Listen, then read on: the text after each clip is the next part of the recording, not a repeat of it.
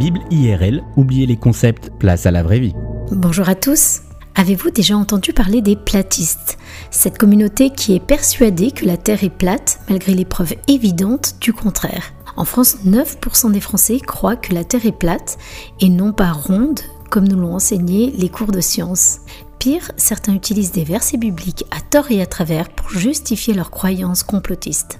Fort heureusement, ils sont très largement minoritaires, car foi et science ne s'opposent pas, bien au contraire.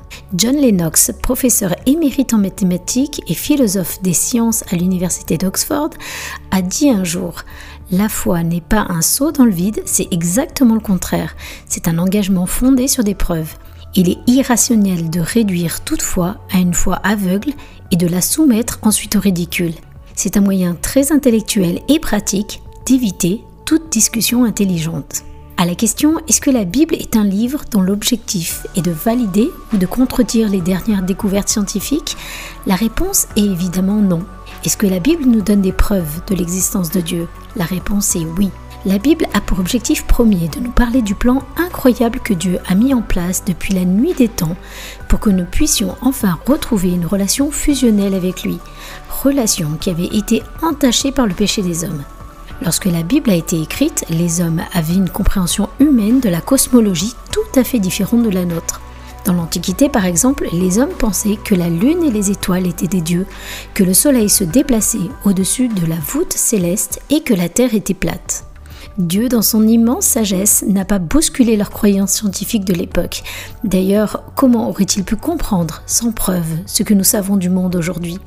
Par contre, il a complètement chamboulé leurs croyances théologiques en déclarant qu'il était le seul Dieu, un Dieu unique, créateur du ciel et de la terre, et point très important, qu'il avait créé les êtres humains à son image. Et s'il est vrai que la science permet d'améliorer notre vie sur Terre, la théologie, elle, change notre éternité, et c'est là le plus important. Alors oui, les Écritures ne parlent ni de dinosaures, ni d'australopithèques, ni d'ADN, ni d'atomes, ni de Big Bang, car la Bible n'a pas été écrite pour répondre aux questions scientifiques de la dernière décennie. La Bible, c'est un livre millénaire qui devait être compris par des hommes et des femmes de l'Antiquité, qui avaient une compréhension en science complètement différente de la nôtre.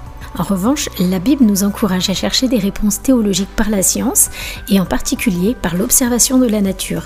Et je vous laisse avec ce magnifique passage du livre de Job au chapitre 12 et au verset 7. Questionne les bestiaux, ils sauront t'instruire, les oiseaux dans le ciel, ils te renseigneront. Parle donc à la terre, elle saura t'instruire. Les poissons dans la mer auront beaucoup à t'apprendre. Parmi tous ces êtres, lequel ignore encore que tout ce qui existe est l'œuvre du Seigneur? C'est lui qui tient en main la vie de tous les êtres vivants, le souffle qui anime le corps des humains. Merci pour votre écoute et à très bientôt.